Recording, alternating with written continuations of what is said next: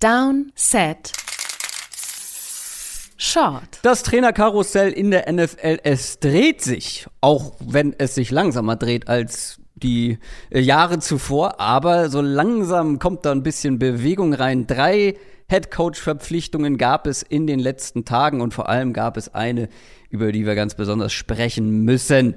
Sean Payton, ehemals äh, New Orleans Saints Coach, hat wieder einen neuen Job und zwar geht er zu den Denver Broncos. Ja, das war ja jetzt doch irgendwie sehr. Karussell trifft es eigentlich ganz gut, glaube ich, weil er war ja, man hatte eigentlich den Eindruck, er ist bei den Broncos raus. Und wir müssen ja gleich über den ganzen Broncos-Prozess auch ein bisschen sprechen. Ja. Ähm, man hatte so den Eindruck, Denver ist raus, Colts waren nie drin, ähm, Houston auch nicht wirklich so. Und dann, dann war in Arizona äh, vor ein paar Tagen und war da ja auch ganz, ganz irgendwie acht Stunden oder was mit dem Owner gesprochen. Und dann war nichts mehr. Und dann war so der Eindruck, ja, vielleicht geht er doch wirklich noch mal ein Jahr TV-Studio und ähm, das wurde ja teilweise auch berichtet, dass es jetzt dann doch danach aussieht, dass er keinen Job nimmt und vielleicht guckt halt, was nächstes Jahr sich so öffnet. Ähm, und dann ging es ganz schnell. So, also ich hatte das gar nicht mehr auf dem Zettel, dass die Broncos da noch mal einsteigen könnten. Am Dienstag dann kam die, ja, äh, die Meldung. Ich weiß nicht, wie es dir ging. Ich fand wirklich so ein bisschen aus dem Nichts, dass mhm. die beiden Seiten, also Saints und Broncos, die müssen sich ja auch eben dementsprechend einigen, dass die kurz davor sind, eine Einigung über den Trade zu erzielen und dass eben dann der Vertrag für Sean Payton ausgehandelt wird. Der Trade, den wissen wir mittlerweile. Aber es ist Denvers Erstrundenpick in diesem Jahr. Äh, nur nochmal zur Erinnerung, das ist die Nummer 29 overall, weil die Broncos ihren eigenen Pick ja nicht mehr hatten. Mhm. Und den Pick haben sie von den Dolphins bekommen für Bradley Chubb und die Dolphins hatten den Pick von den 49ers noch. Also es ist eigentlich der 49ers-Pick, der auf Umwegen bei den Broncos gelandet ist. Der geht jetzt nach New Orleans und Denvers Zweitrunden-Pick nächstes Jahr. Und die Broncos bekommen im Gegenzug noch den Drittrunden-Pick der Saints im nächsten Jahr zurück. Also nicht ganz die zwei Erstrunden-Picks, die die Saints mal angeblich gefordert haben, aber schon ordentliche Kompensation, würde ich sagen. Ja, vor allem für einen Coach, der nicht mehr, nicht mehr für sie arbeitet, ist das eigentlich mehr oder genau. weniger ja, genau. ein kleines Geschenk, was man da äh, bekommt. Generell ähm, spannend natürlich jetzt, also ähm, was man da, was man da kassiert, beziehungsweise was die Broncos jetzt auch ausgegeben haben für mhm. Head Coach, für Quarterback mhm. in den mhm. letzten ähm, zwei Jahren. Also Russell Wilson und Sean Payton zusammen sind jetzt drei First Rounder und drei Second Rounder, mhm. die man ja. investiert hat. Plus ja quasi irgendwo auch Bradley Chubb, weil ich glaube, ohne den Chubb Trade hätte man gar nicht genug Picks gehabt, um äh, das Dann zu kompensieren. Also, das war ja auch so ein bisschen die Frage, wie das vielleicht ausgesehen hätte, wenn zum Beispiel Arizona dieses Angebot gemacht hätte weil die Cardinals hätten sicher nicht den Nummer 3 Overall-Pick dieses Jahr dann ausgegeben. Mhm. Ich schätze, die Alternative wäre irgendwie halt gewesen, was mit Zweitrunden-Pick dieses Jahr und dann ähm, Erstrunden-Pick im Jahr drauf oder irgendwie so in der Richtung das dann zu drehen. Es ist der fünfte Coach bei den Broncos seit 2016.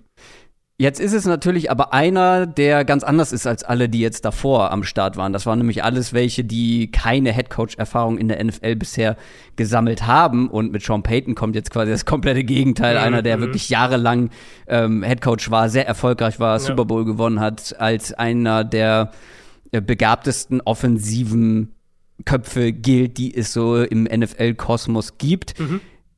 Wie groß ist jetzt deine Euphorie? Also ich, ich sehe es sehr zwiegespalten, muss ich sagen. Ich finde, es ist einerseits. Witzig, ja, ich auch. Ist, ist, ich finde, einerseits ist es ein logischer Move aus Broncos Sicht. Ja. Aber halt gerade für Denver eben auch riskant. Und du hast das so ein bisschen umrissen gerade eben. Also logisch ist es, weil sie einen Coach brauchen, der Russell Wilson fixen kann. Und ich glaube, da ist Sean mhm. Payton die mit Abstand beste Wette zumindest, die man abschließen kann, dass er das schafft. Ähm, du brauchst einen Headcoach, der, der, der die Franchise schnell wieder in die Spur bringt der der Franchise einen vergleichsweise sicheren Floor gibt, eben kein Experiment ist, wie du gerade gesagt hast, kein, kein First-Time-Head-Coach, ja. ähm, sondern halt so nah dran an einem Garant dafür, schnell und nachhaltig auch wieder in die Erfolgsspur zu finden, wie möglich. Und das ist halt nun mal Sean Payton gewesen. Das war Sean Payton immer in diesem Head-Coaching, jetzt in diesem Hiring-Prozess dieses Jahr. Deswegen war er attraktiv. Riskant ist es halt gerade für Denver, weil die eben sowieso schon kaum Picks hatten. Ne? Letztes Jahr, dann geben sie jetzt ihren First-Rounder dieses Jahr, den sie ja eben nur hatten, weil sie ihren besten Pass-Rusher wegtraden. Plus noch ein Second-Rounder obendrauf. Also, da wird jetzt nicht wahrscheinlich, du kannst natürlich immer in Late Rounds irgendwen treffen, aber wahrscheinlich wird dann nicht wahnsinnig viel junge und eben auch günstige Qualität nachkommen in den nächsten, jetzt letztes Jahr, dieses Jahr und, und, und potenziell auch nächstes Jahr. Was und davon haben sie aber auch schon einiges. Davon haben sie einiges natürlich, aber es erhöht natürlich den Druck jetzt schnell mit diesem Kader erfolgreich zu sein. Mhm. Ähm, und das eben, muss man ja auch klar sagen, während man den drittbesten Quarterback in der Division hat, vielleicht den viertbesten, je nachdem, was bei den Raiders passiert. Ähm, weiß nicht, den siebten, acht, neuntbesten, je nachdem, wie sich Wilson entwickelt in der Conference. Und halt eben, wie gesagt, nicht viel junges Talent, was danach kommt. Das ist schon nicht ohne so als Hypothek. Trotzdem komme ich dann irgendwie auf den Punkt zurück, ich mag es, dass Denver zum einen alles versucht, um jetzt die Situation zu retten. Also um zu sagen, wir haben dieses Investment in Wilson, wir glauben dran, dass wir das noch fixen können und Sean Payton ist derjenige, der uns die beste Chance darauf gibt. Aber ja eben auch, und da hatten wir ja drüber gesprochen, als Hackett entlassen wurde damals. Mit Sean Payton hast du jetzt einen Coach, der, wenn es nötig sein sollte, in ein, zwei Jahren neu anzufangen, dann hast du zumindest den, den, den, den Anführer sozusagen, hast du schon mal in place. Also dann ist Sean Payton derjenige, der, der, wir wissen jetzt den Vertrag noch nicht, aber ich schätze, es wird ein langer Vertrag sein, ähm, der da sein wird, der die Jobsicherheit auch haben wird, um, davon gehe ich aus, falls es mit Wilson nicht klappt, dann auch trotzdem noch da zu bleiben und eben den, den Neustart dann ähm, anzuführen. Ich finde den Preis im Vakuum auch nicht zu teuer, um das mal ganz klar zu sagen. Weil das, das ging natürlich viel rum gestern hier, viel zu teuer, erste und Pick und so weiter, viel zu viel. Also ein Elite-Headcoach ist neben dem Quarterback in meinen Augen der wichtigste Baustein deiner Franchise. Und da Erzähl vielleicht noch mal ganz kurz, warum die Broncos überhaupt eine Ablöse sozusagen zahlen mussten. Ah, ja, stimmt, ja. Obwohl ja, ja Sean Payton, der ist ja jetzt schon genau. über ein Jahr raus gewesen bei den Saints. Genau, er ist, er ist ja zurückgetreten und das ist natürlich auch sein gutes Recht und er kann dann ja machen, was er will. Aber seine, wenn er in die NFL zurückkommen möchte, seine NFL-Vertragsrechte liegen eben noch bei den Saints so lange, wie sein Vertrag läuft. Ich glaube, das wären jetzt noch zwei Jahre gewesen. Ähm, Dementsprechend mussten die Saints einem Trade zustimmen und konnten Kompensation verlangen, wenn er eben in der NFL wieder arbeiten will. Wenn er jetzt gesagt hätte, ich gehe, weiß ich nicht, in die GFL, ähm, komme nach Deutschland, dann wäre es natürlich eine andere Situation gewesen. Aber wenn ja. er in der NFL wieder Headcoach oder Coach sein möchte, dann lagen diese Rechte eben noch bei den Saints. Ähm, ist ja bei Spielern genauso, haben wir jetzt gerade vor ein, zwei Jahren auch mit Gronkowski erlebt, mhm, der genau eigentlich genau. seine Karriere beendet hatte, bei den ja. Patriots noch unter Vertrag stand und die Bucks mussten ähm, ja äh, eine Kompensation schaffen. Genau, werden sie auch mit Bruce Arians, äh, also auch Stimmt. Headcoach mit, der war ja auch ja. zurückgetreten bei den Cardinals und ist dann ein Jahr später nach Tampa Bay gegangen. Ja, und ich finde, also ein Elite-Headcoach, eben wie gesagt, ich finde, neben Quarterback ist es der wichtigste Baustein. Und deswegen habe ich da auch kein Problem damit, in den Headcoach zu investieren, wenn es nötig ist. Plus eben, man zahlt natürlich für die Sicherheit, weil man weiß, dass Sean Payton ein guter Headcoach ist für die Broncos eben, wie wir es jetzt gerade ausführlich besprochen haben, für die Broncos ist halt mehr Risiko mit dabei. Weil die jetzt wahrscheinlich von so ziemlich allen Teams in der NFL, ähm, kurzfristig zumindest mal betrachtet, den wenigsten Spielraum in puncto Roster-Building haben. Ja, ich mache mir halt, also wir sind uns alle einig, dass Sean Payton äh, so sicher ist, wie ein Head Coach, glaube ich, nur sein kann. Genau. Ähm, gleichzeitig bin ich halt sehr gespannt. Also ich habe es mir so notiert, Euphorie ist irgendwo da, aber halt mit Handbremse.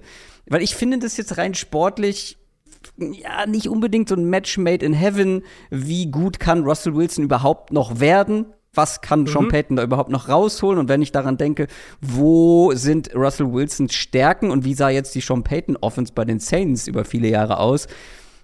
Ja, dann weiß ich nie, ob es so richtig zusammenpasst. Gleichzeitig kann man dann natürlich wieder fragen, sah diese Offense nur so aus, weil man Drew Brees als Quarterback ja. hatte, der ja natürlich ein ganz, ganz anderer Typ ja. ist. Eine Sache wissen wir, mit kleinen Quarterbacks ist er sehr erfahren, das kommt und, schon mal, also, und was man kommt auch schon mal dazu, ja. Wenn er andere Quarterbacks eben hatte, Taysom Hill, Stichwort, ähm, ja, Winston stimmt. hatte ja, hatte doch auch ein Jahr unter ihm, ja, müsste auch ein Jahr unter ihm gehabt haben. Wenn er andere Quarterbacks hatte, dann hat er ja die Offense auch umgestellt. Also er hat ja schon ja. gezeigt, dass er das auch anpassen kann. Und ich. Aber also, ja, trotzdem die Frage, also er übernimmt trotzdem einem Quarterback, der leichte Tendenzen zum ähm, Leistungsabbau mhm. gezeigt mhm. hat. Total. So will ich es mal formulieren. Total. Ich, ich, ich sehe es halt wirklich, diesen Broncos-Hiring-Prozess. Ich finde, man muss den fast ein bisschen, das ist natürlich ne, sehr schwer und dann sind wir sehr in, in Gedankenspielen und theoretischen, aber so ein bisschen würde ich halt wirklich versuchen, den losgelöst von Wilson zu sehen. Weil mhm. Wilson ist halt jetzt da. Ne, Wilson ist halt mindestens noch ein Jahr, wahrscheinlich zwei Jahre. Ähm, ja. Ist er einfach da. Egal, selbst wenn du jetzt, selbst wenn du Hackett behalten hättest, die, die Situation ändert sich nicht. Und da finde ich halt kurzfristig erstmal ist Peyton, gibt dir die am ehesten die Chance, das zu fixen. Und dann ist halt mhm. halt für mich entscheidend, du willst ja idealerweise, willst du ja den, den, deinen Headcoach jetzt für die nächsten 10, 15 Jahre haben. Ähm, dementsprechend zahlst du auch diese Ablöse jetzt dann via Trade. Wenn das halt nicht klappt mit Wilson und ich, also ich würde im Moment Stand jetzt darauf setzen, dass in drei Jahren jemand anderes Quarterback sein wird bei den Broncos. Wenn das nicht klappt, wenn das, wenn sie jetzt, keine Ahnung, die dümpelt jetzt so im Mittelmaß ein bisschen rum, Wilson spielt ein bisschen besser, aber es ist nicht so richtig das, das Gelbe vom Ei, dann habe ich trotzdem in drei Jahren lieber Sean Payton als Head Coach X vielleicht bis dahin ein bisschen verbrannt und du musst jemand neuen und du musst alles von vorne anfangen, weil dann hast du schon mal eine Grundstruktur da.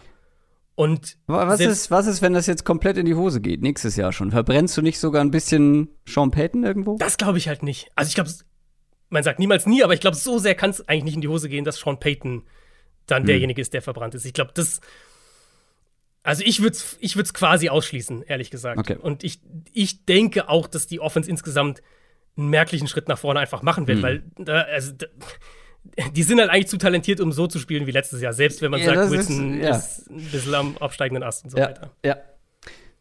Ich finde es halt spannend aus der Sean Payton-Perspektive und wenn ich sage spannend, dann weiß ich halt eben nicht, ob ich es genauso gemacht hätte. Mhm. Er macht diesen Move ja, ich meine, er hatte die freie Wahl. Der hat ja, glaube ich, auch mit so gut wie allen gesprochen.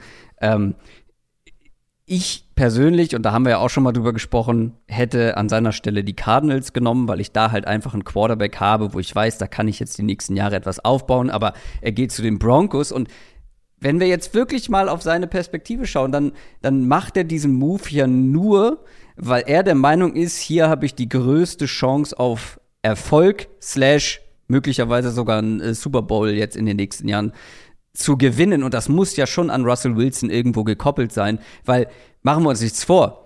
Wir sehen Sean Payton als einen der ähm, besten Coaches der letzten 10, 20 Jahre. Gleichzeitig hat der Mann aber auch nur einen einzigen Super Bowl gewonnen und ähm, ich glaube, nicht wenige gucken auf diese Saints-Zeit und sagen, na ja, einer mehr mindestens wäre schon irgendwie, mhm. wäre schon schön gewesen, wäre schon drin gewesen. Und da guckst du natürlich dann aber auch auf die eigene Legacy. So ein zweiter ja. Super Bowl-Titel bei einem anderen Team, der wird dich auf jeden Fall in die Hall of Fame bringen. Also ja, ich finde, wenn man da so ein bisschen mal rauszoomt, ich finde die, ich finde die Broncos halt auch echt schwierig aufgrund der der Lage, in der sie sind. Jetzt gar nicht Kader Wilson oder die so weiter. Division, genau, die, die Conference, Division, ja. die Conference es ist halt im Moment, das kann sich in, vielleicht sieht es in drei Jahren anders aus, aber im Moment ist halt die AFC doch deutlich schwieriger als die NFC. Ja. Ähm, wenn wir dann Richtung Playoffs und so denken.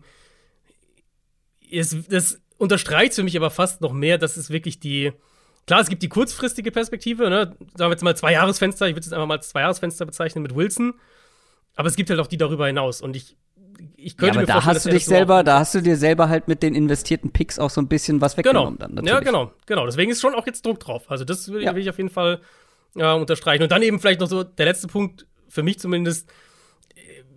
Dieser ganze Prozess war ja so ein bisschen oder kommt ja so ein bisschen wild drüber, ne?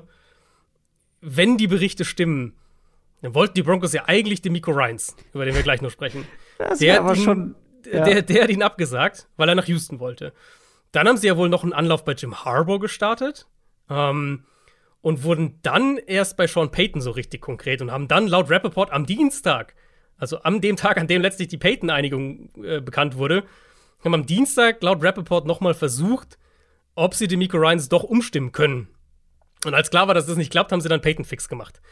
Das ist schon, äh, wenn das stimmt, muss natürlich vorsichtig sein, aber wenn das stimmt ähm, und Sean Payton irgendwie so die zweite oder dritte Wahl war, ist es natürlich umso mehr ein beachtlicher Preis, den sie da jetzt bezahlen. Und vielleicht das unterstreicht auch noch mal, wie sehr diese, diese Ownership-Gruppe in Denver halt doch versucht, Ressourcen auf das Problem zu werfen. Ne? Also zu sagen, äh, dieses klassische uh, Throw Money at the Problem. Ähm, wir versuchen irgendwie, wir haben vielleicht, vielleicht war Ryans wirklich ihr, ihr Top-Kandidat. Das war vielleicht derjenige, der, der sie von Personality, keine Ahnung, am meisten überzeugt hat. Das kann ja durchaus sein.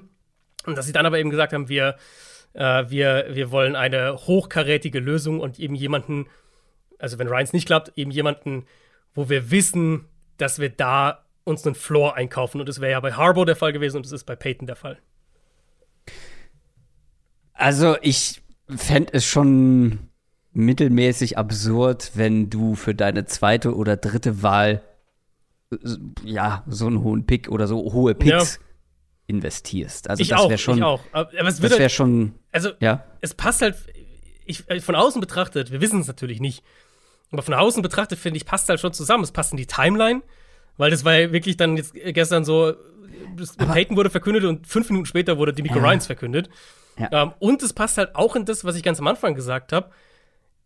Denver schien komplett raus zu sein bei Peyton. Eigentlich bis Montag. Montag hat man so das erste Mal ein bisschen gehört, vielleicht geht doch wieder drin. Aber also mein Eindruck jetzt übers Wochenende und, und, und Ende der vergangenen Woche war eigentlich, Denver und Peyton ist komplett durch. Da passiert nichts mehr. Das würde halt schon zumindest in diese, in diese Timeline, wie, wie ich sie auch wahrgenommen habe, von außen betrachtet, würde es zumindest reinpassen. Aber warum sollte Sean Payton das tun? Der wird das, das ja auch, auch wissen, gefragt, ob er erste ja. oder zweite Wahl war. Das und wie gesagt, gefragt. der hatte ja quasi die freie Auswahl und dann mhm. gehst du dahin, die dich nicht mal als erste Wahl haben. Boah, weiß ich nicht. Also fände ich auch seltsam. Aber lass uns über die seltsamste Sache sprechen in diesem ganzen Konstrukt, dass Demico Ryans offensichtlich lieber dann, mm. wenn das stimmt, zu den Texans geht, als zu den Denver Broncos. Ich weiß jetzt nicht mehr, wie mein Power Ranking aussah, aber wir hatten auf jeden Fall Uneinigkeit, wie attraktiv dieser Texans-Posten ja. ist. Ich bin da voll bei. Die Texans sind dann wahrscheinlich ähm, das, das ja, das irgendwie größte Projekt, aber gleichzeitig auch das, wo du am wenigsten scheitern kannst. Und dem Miko Ryans mhm. will sich halt wahrscheinlich auch nicht die Finger verbrennen dann bei so einem Projekt, wo sehr viel Druck drauf ist. Ehemaliger Defensive Coordinator der 49ers gewesen, jetzt rasanter Aufstieg, einen rasanten Aufstieg erlebt. Äh, du wirst dann halt auch sehr schnell, Stichwort Nathaniel Hackett, dann bei so einem Team, was gewinnen muss, schnell verbrannt. Und bei den Texans mhm. wirst du auf jeden Fall erstmal Ruhe haben. Genau, der Building-Prozess ist natürlich jetzt erstmal da. Das fängt jetzt alles neu an. Und ich glaube, was man hier echt nicht unterschätzen darf, ist die Identifikation. Also Ryans war ja als Spieler Draft-Pick der Texans, Zweitrunden-Pick mhm. gewesen der Texans. Er hat schon gesagt, ähm, also wurde jetzt noch nicht vorgestellt, aber er hat ein Statement abgegeben. Er hat schon gesagt, das ist sein Traumjob. Head Coach der Texans ist sein Traumjob. Ähm, dass seine Familie sich darauf freut, nach Houston zurückzugehen mhm. und so weiter. Mhm. Ich glaube, diese Faktoren waren hier schon sehr, sehr, sehr mitentscheidend. Und natürlich umgekehrt hast du den Effekt auch von Fanseite. Das sieht man ja jetzt auch schon, ja, dass, dass, Fans das natürlich feiern, dass, dass äh, Demico Ryans jetzt zurück, in Anführungszeichen zurückkommt nach Houston. Ähm, also, ich muss sagen, ich, ich, ich mag das sehr für die Texans, aus mehreren Gründen. Ja. Zum einen, und hier nochmal der Disclaimer vorausgeschickt, bei First-Time-Head-Coaches, niemand weiß, ob sie ein guter Head-Coach werden oder nicht. Ja. Ich habe bei Ryans den Eindruck, dass das einer ist, der der wirklich so ein, so ein jemand sein, so ein, so ein Culture Changer sein kann, der die Kultur verändert in der Franchise, ähm, der in der Franchise so eine andere Richtung irgendwo gibt, so eine Aufbruchsstimmung. Und das ist genau das, was die Texans brauchen. Natürlich hilft es nur, wenn die Ergebnisse auch früher oder später kommen. Ähm, aber alles, was man über Ryan so hört, geht schon mhm. in die. Richtung, dass der ein wahnsinnig guter Leader ist, dass der wahnsinnig gut mit Spielern kommunizieren kann. Ähm, also das ist ja viele der Eigenschaften, die ein Head Coach jetzt gar nicht von Scheme und so weiter gedacht, den Headcoach braucht, dass er die mitbringt. Mhm. Identifikation haben wir gerade schon angesprochen, die ist da, dieser Faktor ist klar gegeben. Natürlich jetzt die Frage, wer wird sein Offensive Coordinator? Immer das Thema, wenn du einen defensiven Headcoach holst. Aber ich mag es halt auch, weil sie ihm einen Sechs-Jahres-Vertrag geben. Und sechs, also nur mal zur Orientierung, so vier Jahre ist so der, würde ich sagen, der Standard. Und sechs Jahre sehen wir dann so bei, bei, bei also gelegentlich sieht man das schon mal.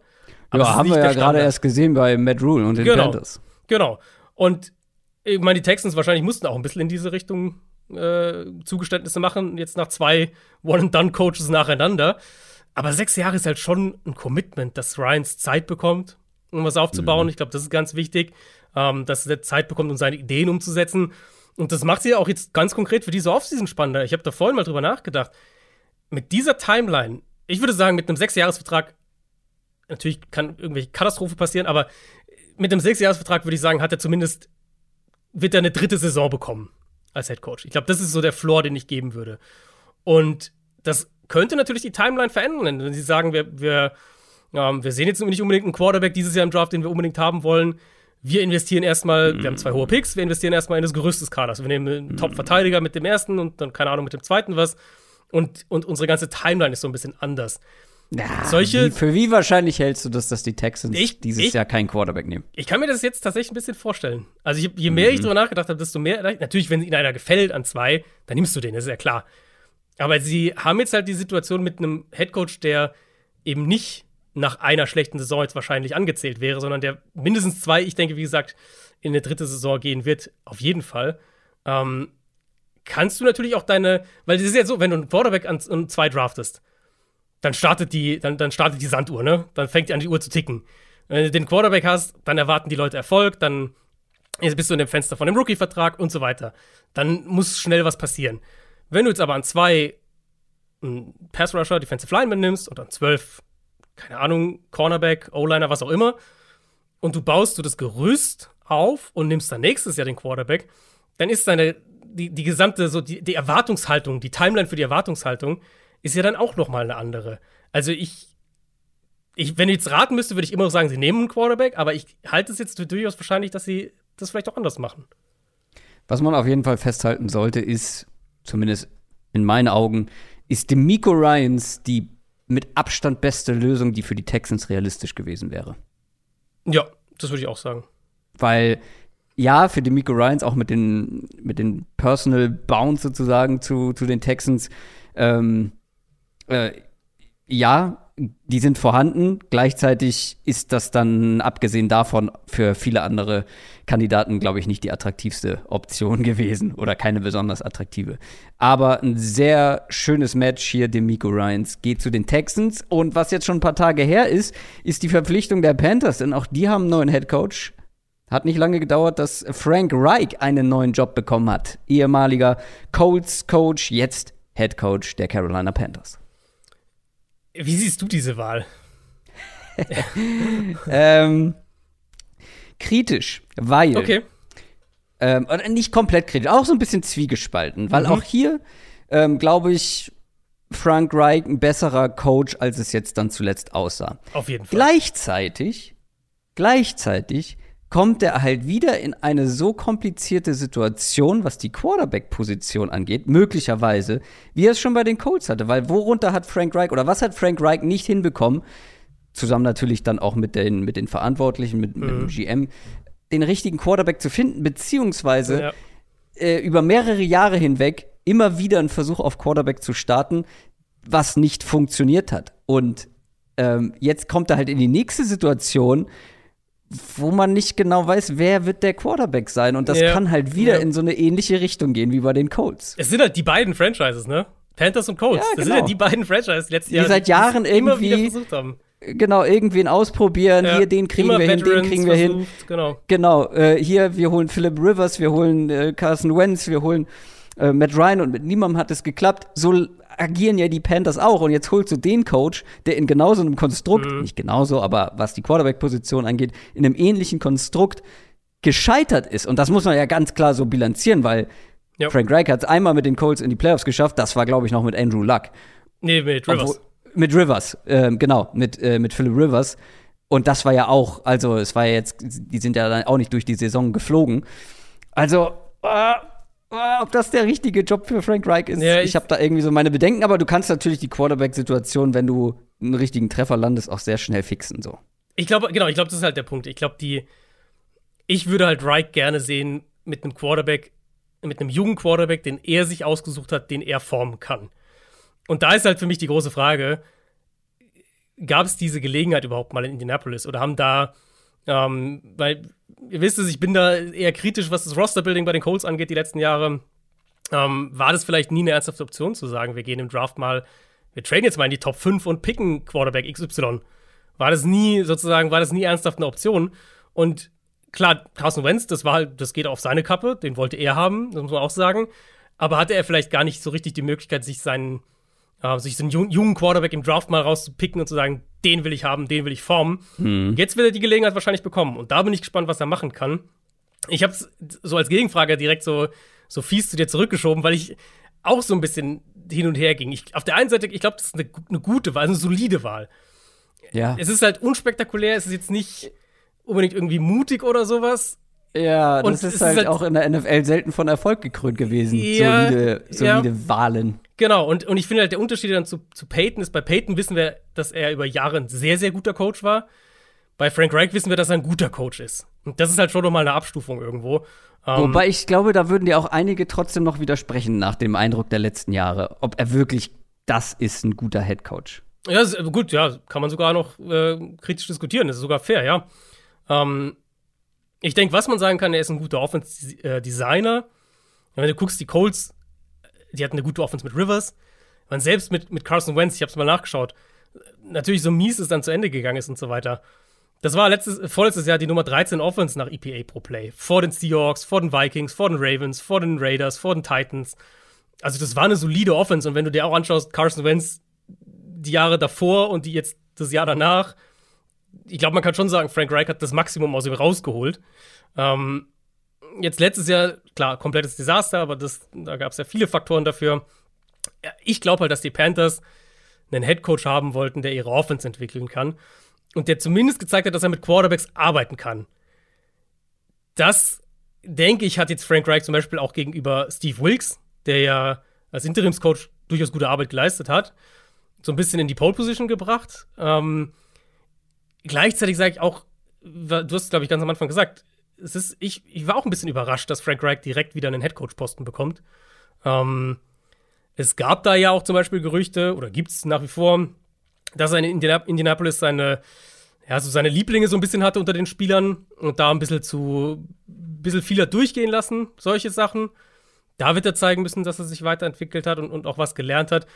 Ich glaube, für das, wo die Panthers stehen und was sie brauchen, ist er eine solide Wahl, aber halt auch nicht mehr und nicht weniger. Und dann komme ich halt auch an den Punkt. Es ist, glaube ich, gut. Ich glaube, die Panthers werden auf jeden Fall stabiler und erfolgreicher sein als die letzten Jahre. Aber wo wie weit führt dich das dann als Team? Und das wird letztlich natürlich auch davon abhängen, ähm, welchen Quarterback sie draften und wie der sich entwickelt. Und leider, glaube ich, aus Frank Reichs Sicht wird er sich sehr lange, wenn es vor allem nur so mittel läuft oder gar nicht, wird er sich sehr oft mit Steve Wilkes verglichen sehen. Ja, vergleichen lassen sein, müssen, ja. mhm. weil der einfach jetzt ja, einen guten Case dafür gemacht hat in der zweiten Saisonhälfte, mhm. ähm, das, das Ruder da zu übernehmen bei den Panthers. Ähm, also, wenn das jetzt dann nächste Saison schlechter läuft, als es das halbe Jahr unter Steve Wilkes lief, dann, also auch da ist dann schnell, glaube ich, Unruhe drin. Ja, ja, das, ich glaube, das, und das ist ja auch irgendwo fair. Also ich verstehe auch Leute, die sagen, ähm, ist das jetzt nicht ein bisschen unfair, dass Steve Wilkes nicht den Posten bekommt? Der hatte eigentlich super Arbeit gemacht und Reich ist letztes Jahr krachend gescheitert. So, das ist natürlich sehr dann ohne Nuancen betrachtet, aber da gibt es ja durchaus Leute, die das jetzt auch so sehen. Ähm, Nochmal, ich glaube, dass eben in der Situation, wo die Panthers stehen und was sie, glaube ich, auch von ihrem Headcoach haben wollen, ist ja eine gute Wahl. Wie weit er das Team halt bringen wird, das ist dann eben eine andere Frage. Und äh, ich bin sehr, sehr, also ich gehe stark davon aus, dass die Panthers einen Quarterback draften. Vielleicht auch dann via Uptrade irgendwie versuchen, in die Top 5 zu kommen oder so. Und da bin ich einfach sehr gespannt, was für ein Quarterback er sich aussucht. Wen, wen Frank Reich, was für ein Spielertyp er haben will. Wenn wir, wenn wir die, die ähm, Quarterbacks, die, mit denen er Erfolg hatte, jetzt in der NFL oder die er auch gesucht hat, so ein bisschen in die Richtung, vielleicht ein CJ Stroud, vielleicht ist das der Quarterback, den er haben will. Aber das wird uns einiges verraten und dann ist es halt wirklich, dann muss halt Frank Reich zeigen, dass er diesen Quarterback entwickeln kann. Und da, daran wird es letztlich dann, damit wird es stehen oder fallen, ob er da erfolgreich ist oder nicht. Also, die Broncos, die Texans und die Panthers sind fündig geworden bei der Suche nach einem neuen Headcoach. Zwei Teams jetzt noch ohne Headcoach unterwegs, die Cardinals und die Indianapolis Colts. Was glaubst du, ja. wann, wann können wir da was vermelden? Also, jetzt ist da wirklich mein Eindruck, dass, es, dass die beiden sich tatsächlich auch richtig Zeit lassen. Also, lassen sich ja schon Zeit. Das, der ganze, das geht ja alles schon irgendwie, zieht sich so ein bisschen länger als in den vergangenen Jahren. Ähm, und bei den beiden habe ich jetzt auch nicht unbedingt den Eindruck, dass die in direkter Konkurrenz zueinander stehen. Mal gucken, inwieweit die dann wirklich so die, die, die gleichen Favoriten haben. Die Cardinals haben gerade diese Woche noch mal drei komplett neue Kandidaten angefragt für Interviews. Ähm, Lou Anarumo, den Defensive Coordinator von den Bengals, Brian Callen, den Offensive Coordinator von den Bengals und Mike Kafka, den Offensive Coordinator von den Giants. Mhm. Also da hatte man fast so ein bisschen den Eindruck, die starten jetzt ihren Prozess einfach noch mal so ein bisschen neu oder erweitern ihren Prozess noch mal. Jetzt hast du nicht so richtig die, die Eile. Klar, an irgendeinem Punkt musst du dann anfangen, auch äh, deine Free Agency vorzubereiten und so weiter und, und, und Draft vorzubereiten ja. weiter ähm, und gucken, was für Spielertypen du suchst.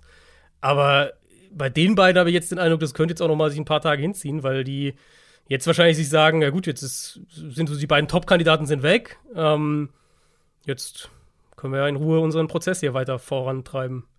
Ja, vor allem, wie du schon sagst, dass, dass sie nicht in Konkurrenz stehen, weil wenn wir uns auf die, wenn wir die Attraktivität der beiden Posten angucken, finde ich, gibt es da schon einen größeren Unterschied. Ähm, also zumindest in meiner Welt sind die Cardinals mhm. um ein Vielfaches attraktiver momentan als die Colts, die halt, ja, ich glaube, die haben nicht die, die größte Auswahl dann unterm Strich oder die beste Auswahl, weil, ja, Willst du, willst du nach Indianapolis aktuell? Aber darüber sprechen wir, wenn sie einen gefunden haben. Äh, beziehungsweise wir haben auch schon drüber gesprochen in einer anderen Shortfolge. Das soll es für heute gewesen sein. Wie gesagt, wenn sich da was tut, wir nehmen heute ja noch, heute ist wirklich Aufnahmetag mhm. hier. Ich kam zwei Minuten vorher, habe ich noch ein, eine Reaction zu Enzo Fernandes äh, aufgenommen. Jetzt hier die, die Shortfolge und später nehmen wir dann ja auch schon unsere mhm. Podcast-Folge für morgen auf, unsere Award-Folge. Falls sich bis dahin noch was tut, dann hört ihr es auch schon in den News in der morgigen Folge. Ansonsten halten wir euch dann natürlich auf dem Laufenden. Das war's für heute. Wir hören uns schon morgen wieder. Macht's gut. Ciao. Ciao, ciao.